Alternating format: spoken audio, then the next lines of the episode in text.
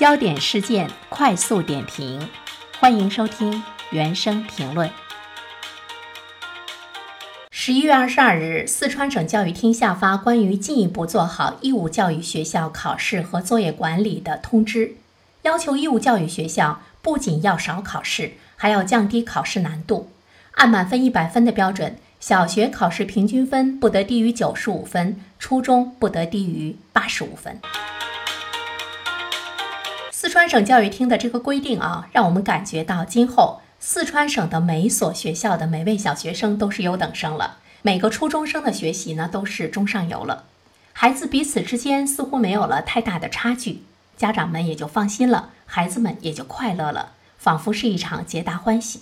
可是我想说的是，一个班里的孩子的学习状况，他一定是有上中下分层的，我们要相信。每个孩子的学习能力、学习习惯，还有他的认知能力是不一样的。也就是说，考九十五分的孩子和考六十五分的孩子一定是有差距的。而在学校考试最大的目的，就是帮助孩子们更清楚地去了解自己目前的学习状况啊，去反思自己学习中的错误。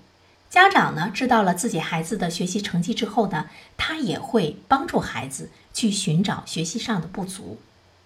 但是现在四川省教育厅这么一规定，家长根本就不知道自己的孩子的真实水平，还以为自己的娃真的考了九十五分，而我们的孩子们更是不谙世事，自以为从此都是优等生了。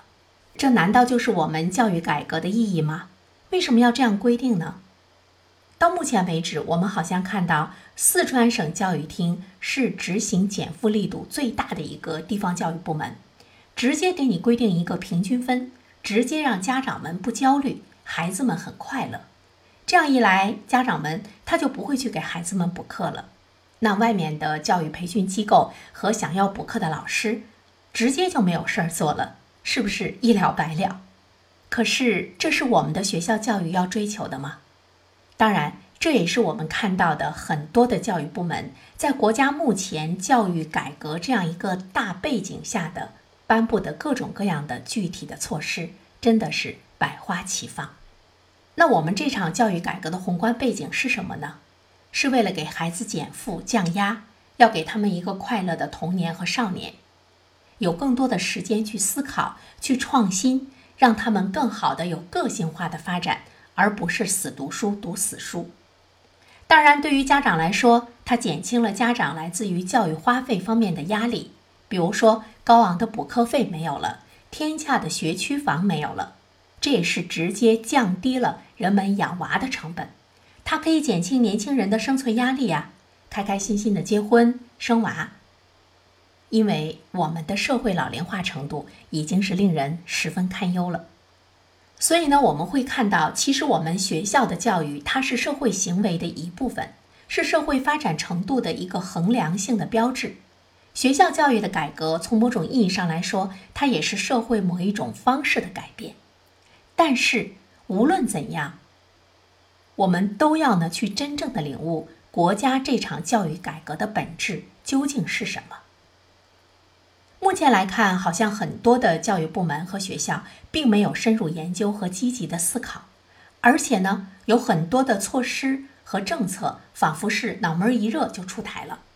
当引起了社会反响、被质疑和嘲笑的时候，才会发现原来这样的规定是违背了教育的基本规律。所以，我们看到，当有网友问四川省教育厅说：“你这是代表小学考试起步价都是九十五分的意思吗？”四川省教育厅的答复是什么呢？他们说：“哦，具体的实施由各地教育局和学校来进行把握。”这样的回答，我们是不是感觉好像他们也没有特别想好的状态？总之呢，我们这里的教育改革之后，孩子们都学习好了，这就是我们的改革成绩呀。但是我想说的是，这是学校教育的一种表面工作，矫枉过正，违背了教育的基本常识。它对内对外都是一种愚弄。它的确是建立起了一个新的评分机制和标准，底线提升了，但是学生之间真的就没有差别了吗？我觉得学校的教育者。最应该是善于思考者。我们现在看到的是整齐划一、抹杀个性、绝对的服从。那么，这样的教育者怎么会允许他的学生有独一无二的思考和个性化的发展呢？或者说，这样的教育者他怎么会教育出有独一无二的思考者和个性化发展的学生呢？教和学是人和人之间的关系，我们能用生硬的标准去进行要求吗？这不是把人当机器了吗？但是我们看到。在这场教育改革前后，很多学校教育者的一种惯性的思维并没有改变，他们承袭的还是工业化教育制度、流水线作业。